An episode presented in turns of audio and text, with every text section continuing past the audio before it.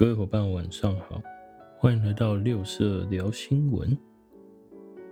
今天的时间是二零二一年的一月十八号，现在是晚上的十一点零八分。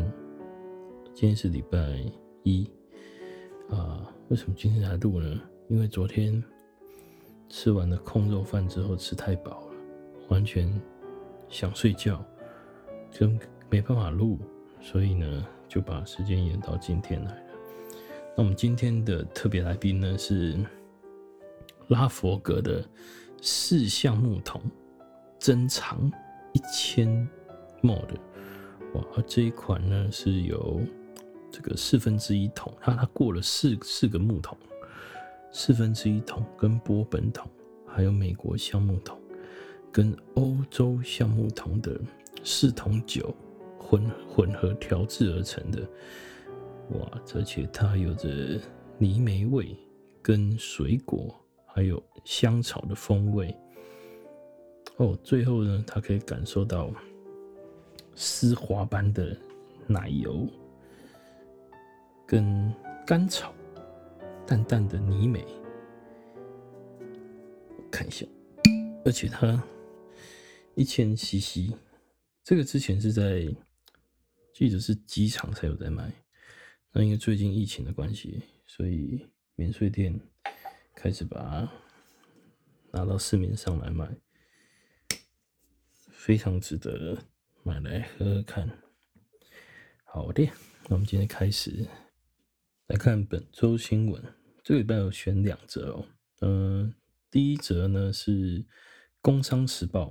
那在保险天地版保险专区哦，它是 A 七版，它的标题是这样写：国人钟爱活着时领得到隐藏版固定利率险热销。哎，我逗点逗错了，固定利率险热销啊。呃，他意思是说呢，呃，台湾人呢还是很喜欢活着的时候可以领得到的保单呐、那他有提到国泰人寿跟新光人寿都还有美元固定利率的还本保单，那缴费六年期，第七个年度呢开始年年领，那身故的话呢可以保本，哎，身故话保本，那年年领领多少呢？还本率是一点五五个百分比，其实还本率一点五五来讲，如果是固定的话，这样算还可以啊。待会讲一下为什么我这样看哈。那富邦人寿也有。哦，它的它的还本率的话，预定利率是只有零点七五。那这个的话呢，我个人就比较不推荐，主要是因为它的预定利率只有零点七五。那另外呢，呃，卖的最好的，目前哦，在保险公司里面呢，是中国人寿的金美好这张保单呢，它的预定利率，诶，没写好。嗯，但是他他讲说，吼，如果宣告利率用二点九来做计算的话，它是目前所有保单里面 IR 最高的。哇塞，这个金管会一而再再而三的去去讲说，不能不能讲什么保单报酬率啊，结果现在新闻写出来了。好，现在这不是我讲的，是新闻写出来的。就是这张保单的 IRR 仍是主要寿险公司最高的，第三年扣解约金费用后的 IR 还有一点二四，如果放到第七年，则有二点二六。好，这个是中国人寿金美好。其实呢，我也都推荐这一张了，因为它真的是那个 IR 是比较高的。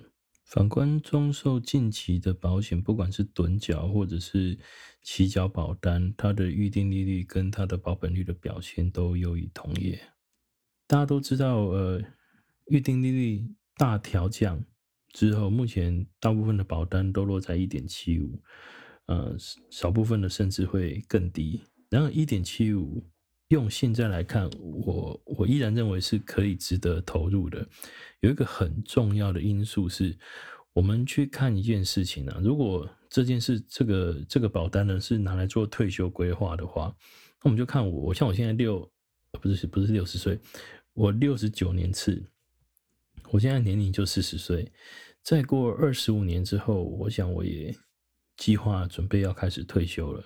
那当我在退休的时候，当时的利率环境跟当时能够帮我创造金流的产品有什么？就是。它会是我的替代性收入，那替代性收入我也会去看，在相对保守并且风险相对比较低的情况下，我能够获得多少的这个报酬？那我会去看一个很重要的关键指标，这个也是我在跟所有客户，包含跟所有伙伴在沟通的时候，一个很重要的观念，叫做你一定要把通货膨胀的因素考量进去。过去哦。大概在十年前，我们在规划这个退休，通货膨胀因子都抓在大概两个百分比左右。那后来呢，大概是落在一点七个百分比左右。然后现在，如果你回头去看，呃，一百零六年。有关不管是劳保的精算报告，或者是公教人员的这些呃精算报告，他们在估算我们的通货膨胀已经用一点一这个数字的。那我们看现在现在主计处最新的通货膨胀指数哦，假设哈呃这边有个试算，在中华民国统计资讯网里面呢，这个网站它可以帮你做换算了，就是它会换算。你你给他一个时间点，比如说我现在给他的时间点是一百年到一百零九年，它的涨跌幅有多少？呃，它的涨跌幅指数哦，从九十五点一五涨到一百零二点七二，也就是它涨跌幅呢是七点九六，什么意思哦？这十年当中物物价的涨幅从九十五块涨到了一百零二块的意思啊，就涨了七块多，接近八块钱。那这样的涨幅其实一年不到百分之一啊。如果你回推回去用 IR 来看的话，一年不到百分之一。那这边的话呢，用数字来讲，就是说以前比如说我买一只这个拉佛格好了，以前的话呢，我我要花。一千块，那现在的话呢？哎，一千块这样整数不太好弄。我用一万块好了。假设这支酒一万块，那我现在的话，我要花一万零七百九十六块，就等于差不多贵了八百块钱啊。所以这样的话，一年其实涨幅真的不到百分之一耶。所以，呃，如果在未来，甚至好，我们看日本好了。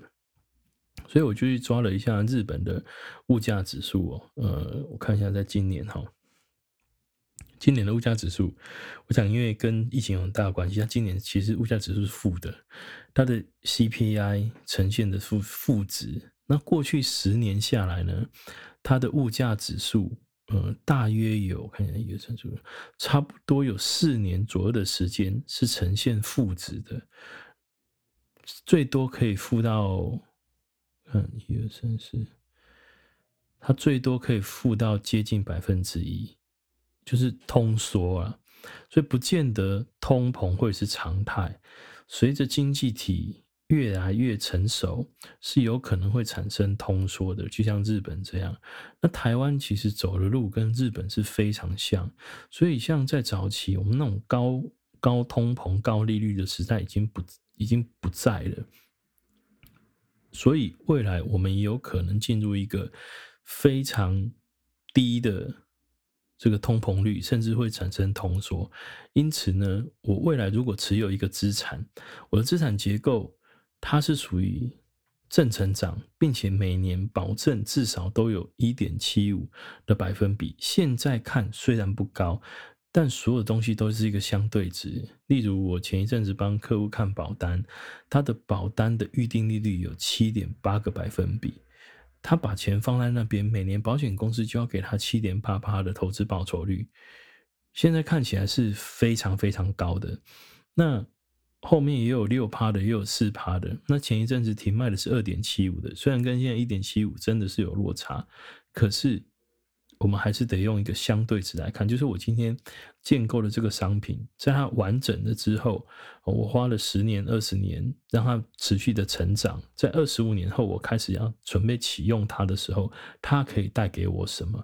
如果当时通货膨胀是只有一，那我这一张保单它能够产生的现金流每年可以有一点七五，那我就是大于通膨啊，所以我是。保值之外，我还可以增值，因此我觉得现阶段呃，美元保单依然还是可以作为退休规划的其中一个主力之一啊。好，这个是我想要分享这一则新闻的最主要的原因。好，我们现在看第二则新闻了。这一则新闻呢是一月十五号《工商时报》在金融市场的保险专区这边。它标题这么写的：寿险二零二零新契约保费未破兆，然后呃，指指标题是写说金融海啸后最差，年减百分之二十八，连两年衰退，今年恐怕连九千亿都达不到。我们看一下内文哦，内文是说呢，因为疫情的冲击啊，全球又降息，然后金管会的五指山压制，寿险业全年新契约保费接近九千两百亿台币。那不仅未能突破兆元关卡，更是呃是是过去十一年来连续两年的衰退。那我想要看这则新闻的意思是说，其实一直以来。保险的新契约保费最大的贡献度，并不是以通路来来讲，因为保险通路有很多嘛，有电销，有银行，然后有有业务员通路。然后，甚至现在还多了网络的平台。那最大的业绩贡献度都还是来自于银行端，银行端的贡献度有接近大概七呃接近七成哦，六成多接近七成。那在这七成的保费收入里面，有绝大多部分呢都是趸缴跟投资型保单，所以他们都是找寻那种他现阶现阶段有一整笔资产的，那甚至他是做资产活化。那所谓的资产活化就是。呃，把它现有的，比如说房房子啊、土地啊，那因为现在借款利息很低嘛，所以他就就有套利的动作，就是从里面借款，然后出来买买保险。那这个虽然金管会三声五令说不行啊，但其实银行银行端很多都是这么做、这这么操作的哈。那那所以它都是趸缴。趸缴型保单占很大一个部分，期缴保单就算有，大概都是六年期以下，哦，非常少是是属于长年期保单。因为这样子，你可以去看每一年的总保费收入成长幅度其实是有限的。如果每年都是一兆多、一兆多、一兆多，那隔年理论上总保费收入应该是已经好几十兆才对。但是我们目前的总保费收入。呃，大约落在三兆四千亿台币左右。那我其实比较关注的呢是健康险的保费收入，所以我进到了呃寿险工会的网站，然后它里面有一则有关健康险的呃。历年的保费成长的趋势，还有业绩的占比哦。其中，他在报告里面，他有提到说，呃，即便我们现在在全民健保在民国八十四年的三月一号开始全面实施之后呢，然后包含了在一百零二年要实施二代健保补充保费，然后又在一百零五年呢实施了 DRGs 这个住院诊断关联。支付制度哦，就 DRGs。那在这几年当中，有关于这个健康险的保费支出跟成长率哦，呃，我看一下成长率来讲的话，呃，现在的成长率平均一年都还有稳定的五个百分比的成长率，然后总整体的这个。保费收入从民国八十四年全民健保刚开始要实施，那个时候是一百九十六亿，那到了一百零八年已经成长到了三千八百六十一亿哦，所以它的成长幅度是非常高的。我我反而比较关注的是这一点呢，因为呃，毕竟有关于健康这件事情是所有金钱都没有办法买到的。那我也常常听到。很多伙伴，或者是有时候我在行销的时候，也会听到客户跟我们讲说，有全民健保就够了。好，即便如此啊，各位一定要有信心，就是很多客户呢，其实是他会一再的购买健康保险的，非常非常重要的因素，是因为用过之后才知道全民健保不够。会这样讲，就是因为他基本上大概没有碰到什么。大病或身边没没有碰到大病，所以他觉得全民健健保就够了。现在的自费项目越来越越来越多嘛，像我，诶，是这个月吗？啊，反正就是近期啊，我下下礼拜或者是下下礼拜，我就会开始讲有关于呃全民健保的这个自费项目有哪一些，那我们应该用哪一些保单可以来相对应的解决哦？啊，欢迎这个继续收听哈。那我回到这个这个报告里面呢，报告里面这么说啦，就是中观全民健保制度实施以后，为什么健康产品它没有受到影响，反而还稳定的成长？它归类了以下几个因素哦。第一个就是。全民健保属于社会保险的范畴啦，主要是强求一个公平性。但是，针对于新兴的医疗科技所产生出来的治疗方式，或者是新的药，在高额医疗费用的因素下，无法全数纳入健保，所以还是得自行负担。因此，就产生了医疗保险的缺口。那第二点就是，早期健康保险呢，都是呃不是保障终身，也是附附约型的居多。那后来有一些医疗过程哦，触及的急诊啊、病房、重大手术的项目支出，所以在民国八十八年的时候开放出了这个叫终身医疗保险哈。坦白说，在早期的终身医疗保险真的很不错，因为它的费用是非常低廉的哦，非常早期的，就是我现在缴完的那一张，我今年要缴完我的终身医疗了。他在我二十岁的时候买，我四十岁把它缴完。可是那时候我的保费是真的是非常非常的便宜，然后我那时候买到还是理赔无上限。虽然说呢，我现在主张不购买终身医疗，但是那还是得看产品本身为主，主要是因为现在的产品它的 CP 值真的已经太低了。都拿自己的钱赔自己，而且还赔不完，所以我不认为现在可能是很好规划的方式。可是还是得看它有哪有没有哪一些附加价值，值得值得你购买的啦。那另外呢，他还有提到一些，比如说一次性给付的癌症保险以前也没有，那重大伤病啊这些以前也都没有，所以这些产品，特别是前一阵子呃改版停卖的失能保险。出来之后，不不断的推陈出新啊，所以满足不同需求保障的民众来投保，所以才会让健康保险的这个成长率都持续稳定。那第三个呢，是在 DRGs 这个包裹级复制实施了以后，呃，变成说对于医疗品质的要求更高。我说病患啊，病患对医疗品质要求更高，那需要用自费的药物的时候，碰到需要用到实支实付的产品，那就。就引引发了这个购买这个实支实付产品的需求。好，那这边还有提到一个报告的内容，就是他说呢，到底有多少人购买了医疗保险？那他这边统计是非常精准的，因为他是用被保险人身份证证字号归户之后呢，男性的有七百四十七万人，女性有七百七十四万人，所以男女生比例还算蛮蛮。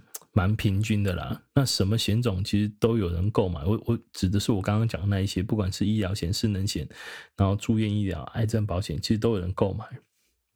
所以加总起来有一千五百万人购买这个健康保险。那台湾不是两千三百万人吗？对，没错。但是有这么多人按照他的身份证字号归户，他是身上一张保单，应该说一张健康险都没有的人。那到底哪一些人才是我们的客群哦？简单来讲，就是那些会买保险的人才是我们的客群啊，因为不买保险的棺材放在他面前，他还是不会买。可是呢，会买保险的人，他只要因为他有风险意识，他才会买嘛。那如果今天我们产品设计出来，本身一定是经过市场调查、市场调研之后才会去开发产品。那这个产品的话呢，一定有他诉求的客群。所以，当我们把这类型的产品找到，呃。明确的需求的客群的时候，我们相对应的就能够让他理解风险所在，他就愿意用保险来做转嫁。所以，为什么需求分析依然是我们现在团队里面最主要销售保单的一种方式？因为现在我们可以了解客户的需求，我们才有办法找到相对应的产品去推荐他，把这个需求补强起来，转嫁出去。哦，那这边讲到，呃，报告里面呢也有提到，吼。呃，有关实支实付这一块，他说呢，在实支实付这一边哦，呃，这边我觉得要很很注意，在一百零八年底啊，在有效契约归户以后，哦，就是用身份证资料归户以后，个人健康险实支实付限额主要集中在十万元以下，这个占比有多少呢？百分之四十六，也就是说，一千五百万人里面呢，有百分之四十六，安联西罗这。大概七百万人哦，这个七百万人呢，他的实支实付的住院医疗杂费总额是低于十万块的。相对于现在我们这个这么多什么达文西手术啦、免疫治疗啊，都需要用到实支实付来分担的情况底下，十万块的确是不够。这个不是我讲的，我现在刚刚讲的话都是这个报告里面所提出来的。那另外，其次超过十万块到五十万元区间的这个杂费的人呢，有百分之三十九，就接近四成。好，我们看一下哦，十万块以下的有四成六，十万块到五十万的呢有四成。那这些十万块以上的，我我相信多半都是经过业务员沟通，他才购买的。所以之前才有那种限三张实支实付购买额度的限制，剩下那十万人，不不是不是，剩下那百分之四十六，那七百万人其实只是还没有业务员跟他好好的讲清楚。我相信愿意买保险的人其实是愿意会愿意再增加一点点的成本，然后再把他的额度再拉高的哦。因此我我觉得。接下来持续的去跟客户讲有关于呃失能长照啦、实支实付啦，还是非常最主要的这个销售的主轴啦。那偶尔伴随着像是现在的议题，比如说美元保单、美金的利率、退休规划这一些哦，这样子。搭售起来，我我想，呃，健康保险是一个非常稳定的业绩量的来源之一。那再加上所谓的退休理财规划，那短期储蓄，然后搭配现在美元呃利率在呃利率吗？不对，美元的汇率在低点的情况下。哦，台币很强势嘛，所以帮自己做一些呃储蓄计划、退休规划哦，这个也会也会拉高我们整体的营业额。但是我们有关健康这个健康险的销售。我我觉得长期下来还会是一个非常重要的主轴。好，那这边这个报告里面有提到结论啊，我把结论讲完，今天就差不多到这边。它结论是说，吼，健康险保障需求跟额度因人而异啊，很难有一次性的标准。哦，但不变的是，客户需要因为社会形态的改变跟不同时期对医疗期望。哦的这个转变，重新审视个人健康保险的广度、理赔方式跟理赔范围。就像我最近在办理很多理赔，我最近理赔案件蛮多的。像我有客户呢，他是做，我今天才问我的，他因为这个腰部受伤，哦，算是一种慢性的运动伤害吧。那他要去做，他医生给他开了三种治疗方式。哦，第一种是呃类固醇，第二种是。PRP 就是自体的血小板，然后另外一种我有点忘记了，然后每一次的费用呢，大概是一千五到两千块不等。那整个疗程下来，不管你用哪一种，整个疗程下来大概是三到五万块，这个是全额自付，而且是门诊就可以处理完的。好，那像这种。这种情况哦，客户他过去都是没有理赔经验的，然后他开始要理赔的时候，就会开始去问：诶，那这个可以赔吗？那个赔赔吗？像以这个情况，能够赔的只有一种，就是医疗呃，更正意外的医疗保险，就是 M 码哦，意外的实支实付，因为他没有住院，然后他只有门诊，然后是门诊的自费，所以 M 码还会打折。那如果他有买到双十支哦，就是意外的双十支的话，才有办法 cover 到他的整体的费用。好，那另外一个呢，就是我客户去做了这个叫做呃射护线的镭射手术，那这个是需要住院的，所以呢，他的住院医疗杂费是可以理赔的。但问题的症结点就在要看医院他收据要怎么开，因为他自费要十二三万。我我现在还不知道客户的这个收据，他在开立的时候，他手术费占比是多少，然后他的特殊材料费占比是多少？呃，团队伙伴里面有提供给我呃这个收据哈，刚好是各半了，但是我不我不确定我这个客户会不会是各半，因为我们在理赔的时候还是会看到有关于呃。手术费用的话，那还得看他的手术理赔的等级，然后乘上他理赔，反正这是比较早期的实支实付。那新的的话，他就是反正只要符合手术表或者是二十二之七，那不管是康复也好，就是薰衣草也好，或者是元球的享享有性也呃不，这个这个元大的享有性也好，他就给你一个额度哦，他也不看手术等级表。那我觉得这个未来都是一。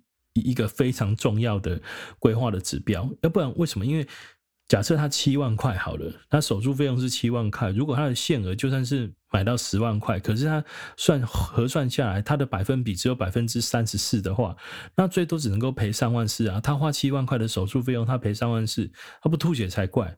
所以，呃，就是新形态的实支实付。的这种保险还是非常值得去跟已经有购买实支实付的客户跟他讲，就是那七百万人，那七百万人你你你找他沟通，我相信非非常有机会可以做规划的。然后，那另外一个就是，如果他特殊耗耗材的费用，因为那种雷雷射是需要有呃特殊耗材的，那如果他运气好，他可以开到大部分的话，那住院医疗杂费那一块是可以理赔的哦，这个是。关于这个有关手术自费手术的部分呢、就像很多人不知道说达文西手术到底是怎么理赔，达文西手术二三十万，那一旦启动的话，他要怎么赔？一样，他是要他还得看手术费跟材料费，他怎么去切割，然后看你手术的部位、手术的等级跟你买的限额有多少。好，这个留到我们谈实时实付跟那个医疗医医医疗的自费项目，我们再来谈好了。好，那我们回到这个。他的他的结论哈，结论的话，审视健康保险可以考虑这三大面向。第一个是退休规划，然后因为台湾大多数人在富足的退休水平是落在五到六万块，哎，其实很不错哎，真的。现在如果啥事都不做，然后没有什么小孩的医小孩的这个教育费用，然后父母孝养金，然后这个房贷费用，单纯就生活费五六万块，我觉得过得蛮爽的。那平均退休的。呃，水平呢是落在三到五万块啦，因此呢，在帮客户做退休规划，能够拉到三到五万块，我觉得是我们最基本的目标了，让客户可以理解说为什么要拉到三到五万块。那这这一段呢，我们也可以留在我们谈这个退休规划的时候再来谈。第二点呢，是社会福利的缺口跟新科技的导入。哦，他这边是讲说，目前台湾长照的需求人口已经达到七十九万人了。那现行的长照二点零采税金制啊，每年是只有三百亿的税收。如果每一个服务对象都要靠政府长照的预算的话，截至一百零八年十二月底，全台个人长照保险整体投保率只有零点三趴。而这三百亿的税收，两个月就会用完了。就每年呢、啊，收三百亿的税收，两个月就用完了。但是我们现在长照整个长照保险体系只有三个百分比，不是零点三吗？三点零三个百分比。啊，长照保险很贵啊，所以要规划失能保险呢、啊。哦，好，那第三个呢是重大。疾病的冲击，然后，呃，这边有提到呢，呃，一百零八年底哦，重大疾病的有效契约人数是只有两百六十九万人。那其实现在也很少人在规划重大疾病了吧？大部分都是规划重大伤病了哈。那他这边也提到，就是有关于全台湾拥有全世界最好的全民健康保险制度，但是因为受到朝少子化趋势的影响，对于患有重大疾病的民众，最需要的是罹患之后或当下的一大笔的理赔金额。所以，我们这个重大疾病，我们对重大疾病不外乎就是什么癌症啊、中风啊，吼。就是什么心肌梗塞这一些，反正需要很花到大钱的，我们就把它统称为重大疾病。然后我讲重大疾病就是医疗体系的，不是保保险这一边的。癌症有癌症一次金，另外呢有癌症保险，那再来呢有重大伤病保险。那现阶段我们比较少去规划特定伤病或者是重大疾病，所以主要要留到一大笔钱的话，可以考量。这个重大伤病，那现在重大伤病也有改版，接下来会改版，就是明年七月，不是今年七月也改版，就它会放宽的理赔条件哈。那文中呢，他也提到哦，这个以家庭收入中断补偿作为积极治疗的时候的资金补充，这个就是让我们谈住院前中后的概念哈。当下有一大笔钱先进来，先稳定家里的经济。再来住院期间呢，多数都交给实支实付，额度要够，十万块绝对不够。哦，额度要够的情况底下，再来还得考虑所谓这个失能长照的这个这个区块。所以你看，即便是政府的报告，它其实规划的方向都还是以我们住院前周后的的方式去去呼吁民众，哦，要来做这个。类型的呃产品的投保，才能够有效的去规避掉这个整个呃有关于医疗医疗长照所产生的风险。好，那我想以上就是今天的内容。好，谢谢大家收听，晚安了，拜拜。